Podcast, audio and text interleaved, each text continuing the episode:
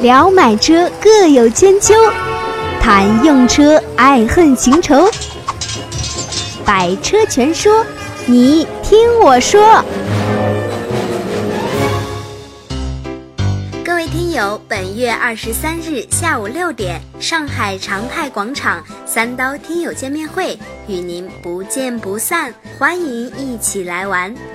要参加的听友，请在十日前扫描节目上方二维码，或添加微信朋友 a t c o n t a c t，并注明要参加二十三日听友见面会。大家好，欢迎收听今天的这期《百车全说》，我是三刀。之前有几期节目呢，音质可能确实不太好，很多人就问了啊，说三刀啊，你是不是这个录节目录的最后？这个辞职创业混得不太好，把家里面的声卡给卖了啊！这个还不至于，还不至于。呃，主要是因为什么呢？天热，天热呢。我现在在家里面，就现在你听的这个录音设备啊，下面是个台式机，台式机呢，它那个风扇啊，它转动的声音比较比较大啊，所以我当时想换个笔记本来录啊，谁知道这个笔记本我也不太会用啊，我以为装个录音软件直接就可以录。哪知道它中间还有一些门道啊，我我不太懂，所以这个不是专业的这个录音师，所以就做了一些很业余的事情啊，大家多多包涵，多多包涵啊。然后呢，节目一开始打个小广告啊，八月二十三号啊，估计很多人在微博和这个微信的公众号上面应该看到了，八月二十三号啊，有一个小小的啊三刀和大家的一个听友的交流会。在这个上海的长泰广场啊，这个也不用太兴师动众，就反正就是大家如果有有空就来。反正我呢，也就是后面几期节目呢，反复会在节目开始之前推送一下。我也当然希望人越多越好啊，大家热闹热闹，对吧？活动大概在一个半小时结束之后呢，如果还有铁粉啊，或者说这个确实是有买车卖车的一些需求的朋友，那我们可以在旁边的咖啡厅可以再坐上半个小时。哎，我觉得这个半个小时我还蛮期待的啊。其实，在我们的公众号的一个论坛，我开了一个帖啊，我这两天会让盾牌把它置顶，大家可以在这个帖子里面留个言啊，去和不去，大家如果能提前告知一下，那就更好，对吧？其实大家如果要想联系的话啊，你其实大家估计很多的人都没在意，在我们的百车全说的主页的左上角啊，就在显示这个声音一共有多少个啊，有多少人关注啊，就我关注了多少人，有多少人关注我，有多少粉丝，在在那个地方有一个简介。简介里面有一个工作联系的微信，这个就是盾牌的微信。如果这一次呢，大家如果想要组个微信群啊什么的，就可以加盾牌的这个 AT Contact 这个微信号啊，加了之后他可以呃到时候拉个群啊，大家可以经常交流交流啊，就是具体哪一天什么时间点大家一起过来，大概就是这么回事。然后我在百车全说的微信的公众号里面也开了一篇帖子。啊，就是询问大家去，呃，去不去？大概有多少人？那么这个帖子大家踊跃留言啊，就反正我大概心里有个数就行了。那么就这么个事情啊，就啰啰巴嗦说了快三分钟。那么今天聊一期什么样的车型呢？啊，今天这期节目怎么说呢？其实这个车型也蛮冷的啊，很多人讲说三刀怎么老是说冷门车型？这个你要知道，有一些车你要再不说，慢慢就要淡出大家的这个视线了啊！而且这个车子虽然我感觉品牌有点冷啊，但是通过国产化之后啊，还是有很多人觉得性价比不错的。特别是现在这款车的造型啊、设计啊，还有那么一点小玛莎拉蒂的感觉啊。其实说玛莎拉蒂是不专业的啊，要说另外一个品牌就有点啊，你仔细看就有点，如果了解它的历史的话，就有点像啊，那就是阿尔法罗密欧啊。那么我们今天聊的肯定不是阿尔法罗密欧啊，我们今天聊的是菲亚特的飞翔啊。很多人估计一听那个刚刚前面的前缀，就已经大概猜到了啊，要讲飞翔。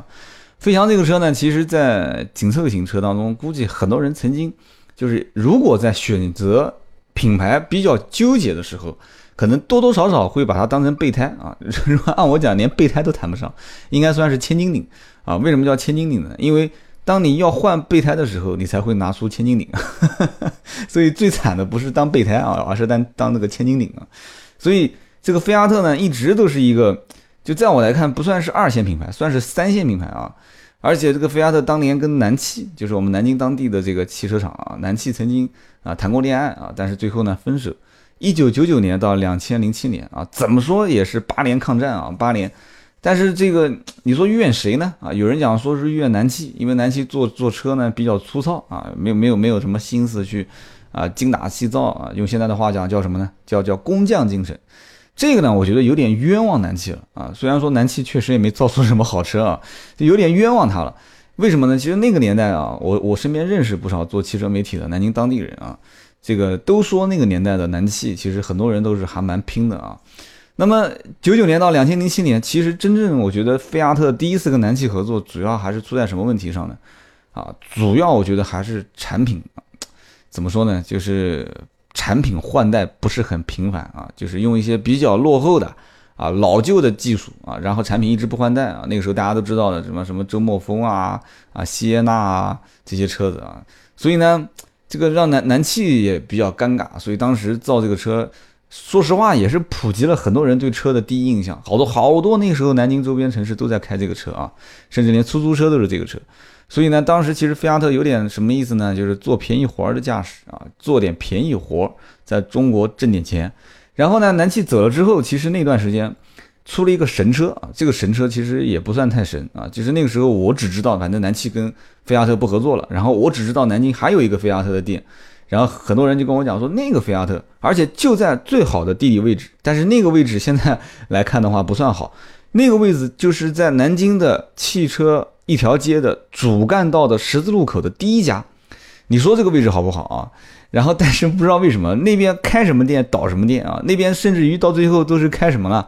开交汽车购置税地点。结果这个交税点也没干长 啊，这个这个就是交汽车购置税这个点，最后也搬走了，也不知道为什么。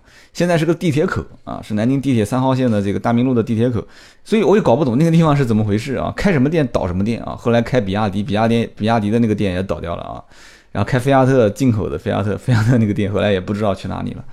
反正当时的这个进口菲亚特在的时候，有一款车叫博越啊，我中文这个说的。这个拼音不知道说的对不对，那个好像是个多音字啊。这个博越啊，博越这个车当时为什么我说它是神车呢？因为那个时候我印象中高尔夫那个时候也是刚上市。时间不长啊，一点四 T 还在加价那个时候啊，高尔夫那个时候是当仁不让的神车啊。然后这个时候呢，这家菲亚特的店就在大众就是卖高尔夫这个店斜对面啊。然后广告牌放的很大啊，一点四 T 的这个车型也是一点四 T，但是呢，第一啊，它没有缸内直喷；第二呢，这个车子它不是双离合变速箱。那个时候一二年，你要知道让老百姓去理解什么叫做啊 AMT，它那个是 AMT 变速箱啊。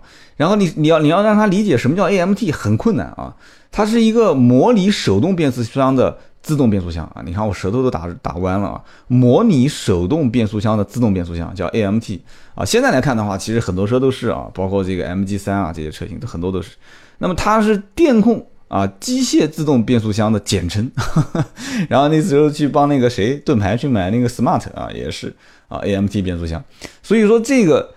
A M T 变速箱在当时我们来看的话啊，我以为是这个变速箱本身很贵啊，所以当时我就以为这个车子是个神车啊，那个时候我都不敢进啊，真的不敢进啊，我觉得这车太贵了。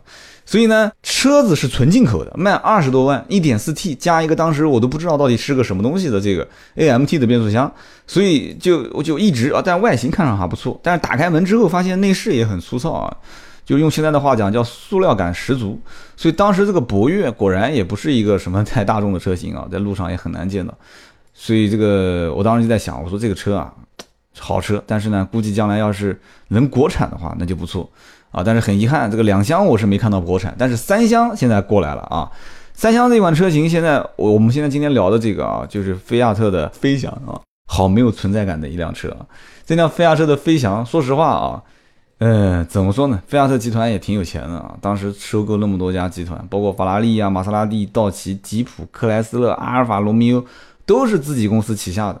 但是呢，这个飞翔，它因为啊，因为确定跟广汽合作，所以呢，就在它是零九年合作的嘛，因为九九年到两千零七年跟南汽就基本上就结束关系了。那么零九年跟广汽合作之前，其实你想人家玩过那么多个品牌，人家心里也有数啊，他也要看国内到底哪几个品牌将来能能能干长线啊。所以他当时跟谁谈过？他跟奇瑞也谈过啊。但是他发现奇瑞呢啊底子不是太好啊，也不是很有钱啊，没有广汽这个比较有钱啊。所以呢，当时就跟广汽谈啊，结果发现广汽还是比较不错的，所以就把广汽谈好合作了。合作完之后呢，就在长沙啊，长沙这个地方就开始建厂。所以大家都知道，其实这个车在长沙厂的啊，在长沙厂。所以说长沙这个厂呢建好之后，一二年这个也据说是找了个罗伯特的人把这个车型啊简单的翻一翻，用的呢就是道奇的 Dart 的底盘啊，道奇 Dart。如果有国外留学的人，估计应该能看到这款车啊，道奇的 Dart。这个车型呢，其实怎么说呢？你要如果说 Dart 这个车型的话，再往前推，其实大家估计也能看到另外一款车啊。但这个车这 Dart 已经没在国内上市过了，再往前推这个车，那就基本上估计很少人听过了啊。就是阿尔法罗密欧的一款车型啊，叫做朱丽叶啊，阿尔法罗密欧朱丽叶啊，这款车叫朱丽叶，朱丽叶也是款经典车型啊。当时其实这个道奇本身就是主推北美市场啊，就是美国的市场，所以呢，这个。怎么说呢？就是道奇的 Dart 和罗密欧啊，罗密欧阿尔法罗密欧的朱丽叶这款车型，我的妈，说的真是绕来绕去的啊！这两个本身就是姐妹车型啊，所以呢，飞翔这个车子干脆也就不怎么做了啊，就不怎么做改款了，所以就找了个罗伯特这个人嘛，就简单去前面改改，后面改改。因为大家如果看过大头的后尾灯，应该印象很深啊，整个一个连体式的啊，左边灯到右边灯中间一个大弧线啊。就看起来有点像哪个啊？有点像比亚迪秦的这个后尾灯啊。这个我不知道这样说很多人会不会骂我，但是呢，就是一个连体式的后尾灯啊。所以呢，这个连体式的后尾灯，然后呢，到国内就变成一个啊方方正正的。但是菲亚特还算比较厚道啊，这款飞翔的后尾灯用的是 LED。但是呢，这完全不了解中国人啊，你后尾灯加 LED 有啥用呢？啊，你一定要前面的大灯整的，对吧？LED 也好，还是。这个氙气灯也好，反正你就不能整的。现在你要再用个卤素灯，但是 A 级车加个卤素灯，我觉得没什么问题啊。我觉得你你既然菲亚特已经不算是太一线的市场了，这个车型还是稍微拿出一点真材实料出来比较好啊。但是很遗憾啊，除了高配加透镜啊，低配甚至连这个就是普通的一个灯泡啊，所以这个前大灯就深深的出卖了它啊，就注定这个车就不可能是一个很畅销的车型。然后其次呢，这个方向盘也是深深的出卖了它啊，就跟道奇的方向盘，道奇大特一模一样啊。而且这个后面我们再讲，这个方向盘真的，方向盘光方向盘能聊十分钟，真的能聊十分钟啊。三刀当时去试这个车，方向盘让我印象太深太深了啊。然后呢，车头也是，你要看那个道奇的大头啊，车头你直接换个标就 OK 了。但也有人讲车头直接换一个玛莎拉蒂的标，也有点那么一点架势啊。所以呢，这个。怎么讲呢？菲亚特其实之前也有过经典案例啊，因为菲亚特曾经还有一款 SUV 啊，这不叫曾经啊，现在也有啊，SUV 叫飞跃。哎，这一听飞跃，估计很多人就笑了啊，因为听友当中应该有人开过这个道奇酷威啊，现在酷威也是号称是最具有性价比的大七座啊。这个道奇酷威啊，前段时间正好我们也卖了一辆啊，啊，这个这自己就不叫广告啊，这不绝对不是广告啊，这个道奇酷威。道奇酷威呢，确确实没有看过这个车的人，可能很多人也不会去看。但是呢，去看过以后呢，再了解一下呢，再知道一点历史啊，再发发现它在北美的一些销量之后，发现哎，这这个车也不错啊。所以呢，菲亚特的飞跃直接复刻道奇酷威啊，前面中网加一点这个蜂窝状的啊，号称是运动式中网，就就直接就开始卖了啊。就如果你在停车场从侧面看过去，停一辆酷威，停一辆菲亚特的飞跃。谁要是说能给我把这两台车啊认出来，哪个车子是飞跃，哪个车子是酷威啊？当然你瞎蒙你也能有百分之五十的概率啊。这个怎么说呢？反正就一句话，就基本上是一模一样的啊。就是后尾灯也是基本上没怎么改啊，就稍微的就把旁边的有点圆润的两侧变成了一个垂直的竖线啊，就这么一点点区别，其他没什么区别了啊。所以菲亚特有过这种案例啊。拿道奇的车过来，直接换个标就卖啊！所以这台车子用道奇的这个大特的底盘，你觉得大家也不要太，也不要太太在意啊！毕竟人人家也是个经典车型啊。然后大特再往前推，还能看到阿尔法罗密欧的这个朱丽叶车型，所以呢，也就算是赚了啊。这个车毕竟最低配的十万多块钱，但是十万多块钱这个车减配到什么程度啊？我我倒不是很推荐啊。十万多块钱这款车减配到什么程度？没有铝合金轮毂啊，然后呢，这个手动空调。啊，就反正我觉得没有铝合金轮毂，基本上已经是让人费解了。这个你说这个车在 A 级车市场去厮杀，连铝合金轮毂都不配，你你怎么卖啊？啊，没有前排安全，没有侧安全气囊，我之前记错了，我以为是这个主安全气囊，不带天窗啊。然后呢，这个没有真皮方向盘，没有倒车雷达，这个没有后排扶手啊，少两个喇叭啊，因为这个高配是手动挡七个喇叭啊，六到七个，低配四到五个。啊，然后没有自动空调，没有分区控制，这就不说了。所以说，菲亚特哈不是不说了，已经基本上都说完了。所以，菲亚特低配的车型看起来还是蛮划算的，毕竟是合资品牌，1.4T 嘛。但是呢，这个怎么说呢？刚上市的时候，我就发现一个问题啊。想和三刀互动，你也可以搜索微博、微信“百车全说”。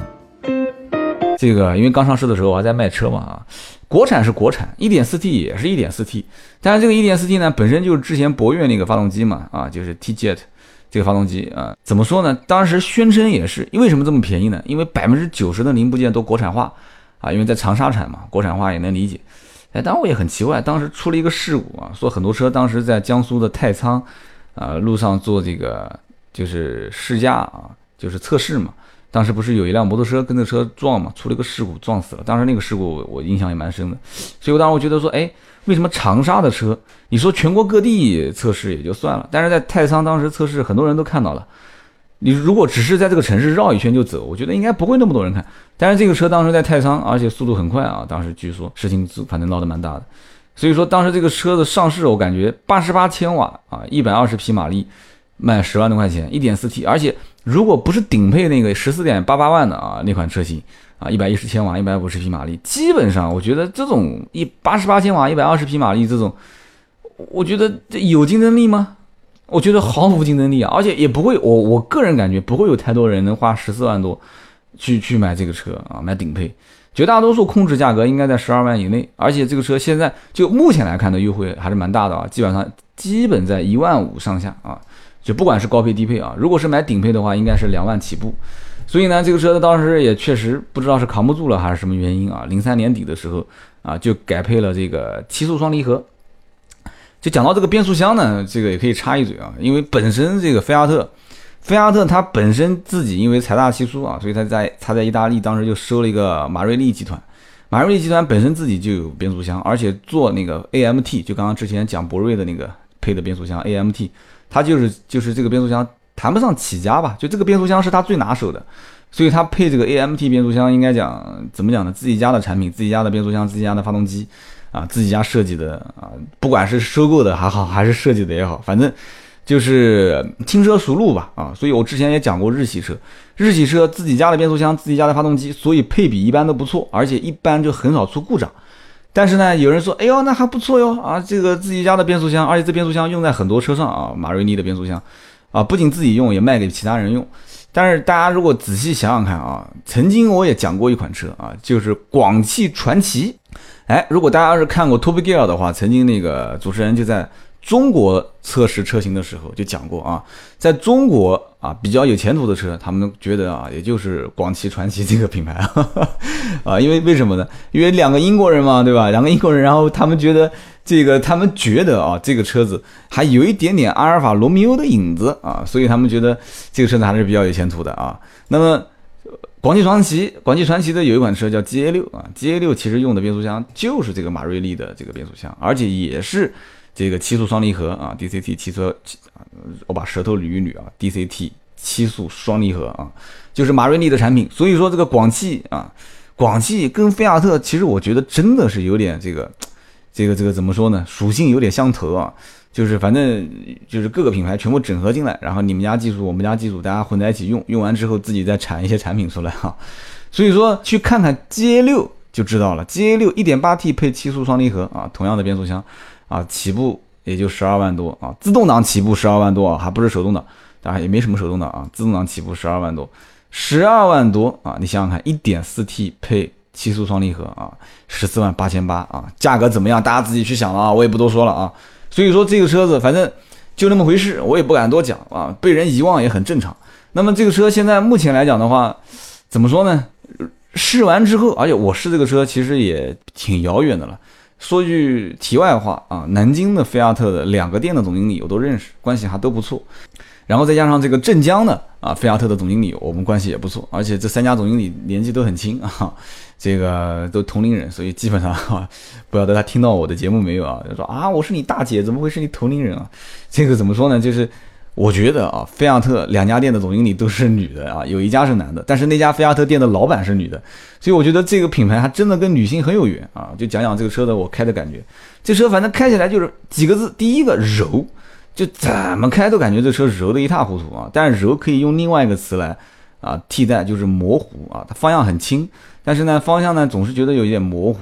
然后这车子呢，我觉得真的，你如果说我身高也算还一般啊，就反正一米七几啊。但是呢，你说一米七几的个子坐进去，感觉还是有点空间偏小。我会严重怀疑它是座椅，可能要不就是厚度偏偏厚，要不就是座椅可能设计的偏高啊。这不是越野车，我不知道为什么是这样设计，所以它头部感觉有点压抑，就整个坐进去有点压抑。然后这个车子呢，你看它所有的论坛里面都会涉及到一句话，就是很多的网友都认为这个车子的刹车盘有可能是 Brembo 的。但是你看，很多包括陈震曾经测试过这个车，也讲过，他也通过各种渠道去了解，发现完全没有听说这个 Brembo 的刹车盘提供给这个菲亚特的这款车。而且你要知道，菲亚特的这款车如果用鲍鱼的刹车盘，那这个造价那就是贵了去了。但是不知道为什么，这车刹车确实很神经啊。反正其实我倒觉得很正常。为什么？因为我以前开菲亚特的，不管是派迪奥还是这个西耶纳也好。啊，反正我就感觉这个车子的刹车还是很灵敏的啊，但这个灵敏我觉得有点过，但是它的油门反而不是很灵敏。但是这个车子虽然油门不灵敏，但是你只要给油，到了后段，那时候反正我基本上很少开自动挡，都是手动挡，我觉得动力还是蛮好的啊。虽然说它抬离合器的时候，这个车离合器很难配合啊，就是我出去开菲亚特的当时的手动挡，我都觉得要了命了啊，真的是要了命了，经常熄火。但是你熟悉之后也还好啊。所以这个车子呢，因为它是一点四 T 不带缸内直喷啊，油耗反正也是比较神经病啊，也比较神经，就是正常的时候都是八个多油，但是你只要这个打了空调在市区啊，再加上一点堵车啊，轻松破十个油也很正常啊。这个不是缸内直喷啊，是多点电喷这个发动机，所以呢，怎么说呢，技术也一般啊，技术也一般。所以这个车子你要讲到吐槽，吐槽的地方太多太多啊。这个座椅其实还是蛮舒服的啊，哪怕据说是哪怕啊，就是哪怕我也见过，因为大家知道奥迪很多车用的都是哪怕真皮嘛，哪怕真皮的细腻程度我是很清楚的啊，这个我就不多解释了。那这个车用说用的是哪怕真皮，反正我觉得坐起来还是蛮舒服的，其他我也不多点评，因为哪怕它也许也分这个高中低档 A、B、C 几个层次呢，反正坐着舒服就可以了嘛，对吧？啊，给你配个真皮座椅。但是呢，副驾驶不能高低调节，这个就比较坑了啊！这反正我觉得也不至于说这个车要省成本省到这个程度，啊。然后后备箱的开关除了钥匙啊，除了从车子里面能开以外，它竟然不配后备箱的开关啊！我我觉得完全想不通啊！就是你人站在后备箱那个位置开开关，所以这个我想不通啊。然后它这个大屏幕也不错，看上去也挺挺挺时髦，挺有那么一点点的科技感啊。虽然它的中控台设计很。我觉得是很过时啊，就是这种还带一点小的像像像屋檐一样的这种这种设计，我觉得还蛮过时的。因为以前的很多年的车都是这样设计的嘛，对吧？八点四寸的大屏，但是呢，电阻屏，而且只有顶配才能有啊，感觉比较廉价，这个我就不推荐了啊。而且很多的一些低配车主啊，就哪怕不是最顶配的次顶配，肯定回家是要换大屏幕的，不用讲的啊。所以 4S 店直接给你换好，加点钱就行了。所以呢，这个车子反正很多地方感觉都廉价啊，包括后排出风口啊，后排没有出风口啊，不是后排出风口。然后呢，这个后排它也是中间的那个手套箱一直延伸到后排，我觉得完全没必要嘛，对吧？就你直接在在两个座椅的中间垂直下来就 OK 了嘛，你干嘛要伸那么多呢？然后伸出来之后，那个塑料材质也很一般，摸上去的触感也也很一般，而且你要有人坐在中间，那个脚很容易就碰到上面。很突出，很难看啊，而且也不很不实用。然后后排这个扶手也是啊，就一般高配才有，低配没有。你高配有也就算了，你把扶手放下来，这个位置偏低啊。我确实也试过，这个位置确实也低啊。我有的时候坐着都靠躺着了，但躺着的话，我觉得这个扶手还是过低。这个明显就是设计的，就是出厂之前啊，还是没有做过测试啊。我不知道为什么，要做稍微做过测试的话，都应该能感觉得出来，这个车子的后排扶手这个位置偏低。然后副副驾驶的手套箱深不见底啊，这个很多测试屏幕都就是测试的视频都看过啊，呃，大家应该能见过，不只是一个这个主持人喷过这个手套箱深不见底，但是我倒觉得还好啊，因为手套箱现在大多数人也不放什么杂物，就基本上放点什么说明书啊啊保单啊一些册子啊什么东西的，反正大概就这么回事啊。然后方向盘就是我重点吐槽的地方了啊。这个车的低配方向盘啊，这个车先跟你讲一下啊，全系都配多功能方向盘啊。很多人讲说啊不错，全系都配多功能方向盘，但是你要记住啊，这个车处女座的人严重不能买啊，就是一定是那种就是没有没有这个强制性的，就叫什么，就是很纠结的这种，就千万千万就是不能这种人去买这个车啊，就有强迫症的人，因为这个车的所有我马上要讲的很多地方啊，都是强迫症的人不能买的啊。方向盘全系都是多功能，但是低配只有左边有啊，有两个按钮，右边没有。这个是让我想着就浑身难过的一个，但我有那么一点点强迫症啊，就是反正我还算好，就是非常非常有强迫症的人一定不能买。左边两个按钮，右边没有按钮，而且左边的两个按钮是一个上面那个按钮是往上按的上键，就可以控制往上走的上键。那正常人反应就是，那下面那个按钮肯定就是下键，错，大错特错啊！下面那个按钮是右，是往右的右边那个键。我去，上面是上，下面是右。佩服佩服啊！这三刀在此，真的是佩服设计师。然后右边没有按钮，然后如果左边右边都有按钮，而且有很多按钮的时候，你会发现，哎，这个音量调节键找不着了啊！自己去找，我就不说了啊。然后它的钥匙是分成六个格啊，钥匙分六格，分成六个，按我讲嘛，那就要不就是四个，对吧？下面两个你控制也就算了，要不你就六个。我还真没见过有六个按钮的这个钥匙啊，这是不是家里面的这个这个大门钥匙也也配对配上去了啊？六个。格子，但是它只配三个，你只配三个，左边三个有按钮，右边三个控制不也行吗？对吧？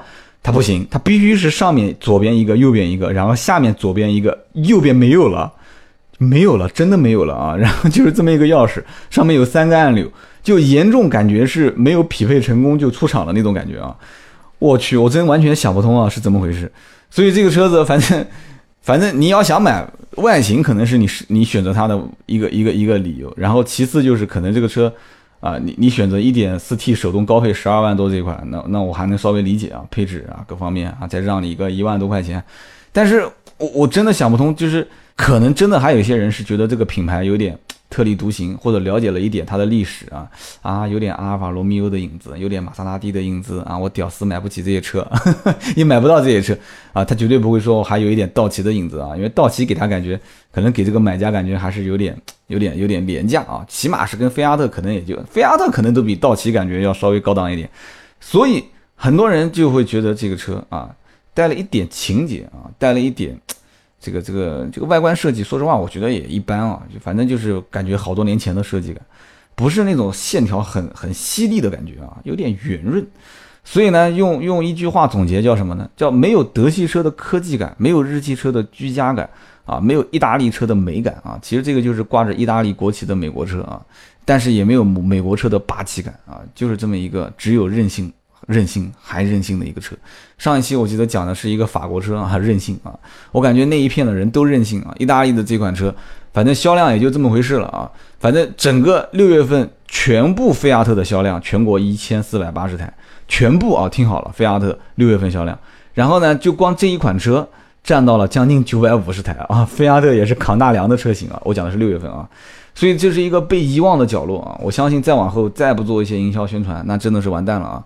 所以我不讲嘛呢，有三家菲亚特的总经理我都认识啊，两个是女的，还有一个男的总经理，然后再往上走，董事长就是女的。所以我觉得这是一个怎么讲呢？来来自亚平宁半岛的一个啊，就是带混着一点美国气息的啊，再混一点这个什么乱七八糟的这个气息的这么一个车型。然后呢，比较适合女性啊，就是浑身就带着一点那种柔弱的感觉啊。反正就是挺适合女生开的一个车啊，反正三刀也没什么好推荐的。如果说特别喜欢这个品牌啊，然后也特别喜欢啊，你去开吧。反正你特别喜欢这种开的感觉，你能受得了这种非对称的设计啊？包括我个人感觉还稍微有点过时的技术，有点过时的啊，这种怎么讲呢？就是配置吧，啊，包括配置，包括设计，包括材质啊，你觉得这个性价比还行啊？你可以购买啊。但是你如果不把它当成首选，啊，把它当成备胎啊，甚至把它当成一个千斤顶啊，就是当你要用备胎的时候才会用，我觉得这也很正常啊。今天这期节目呢，我们就聊了菲亚特的费翔啊啊，不是唱歌的那个费翔啊。然后呢，这个我们下期节目见。但是见之前，我觉得还是要提个醒啊，我还是心里面有一点点有一点点期待啊。二十三号，八月二十三号，在上海的长泰广场，三刀有一个听友的交流会，听到最后的都是铁粉啊。我再次提醒，如果想去，可以在我们的微信的公众号里面，我的论坛开了一个帖，大家可以在下面踊跃讨论、踊跃留言，让我知道你去不去。然后同时也可以通过啊联系微信号 at contact，就是盾牌啊，跟他联系，可以拉个群，然后大家在一起交流交流，确定一下准确时间。今天这期节目就到这里，我们下一期接着聊。本节目由斗志文化制作出品。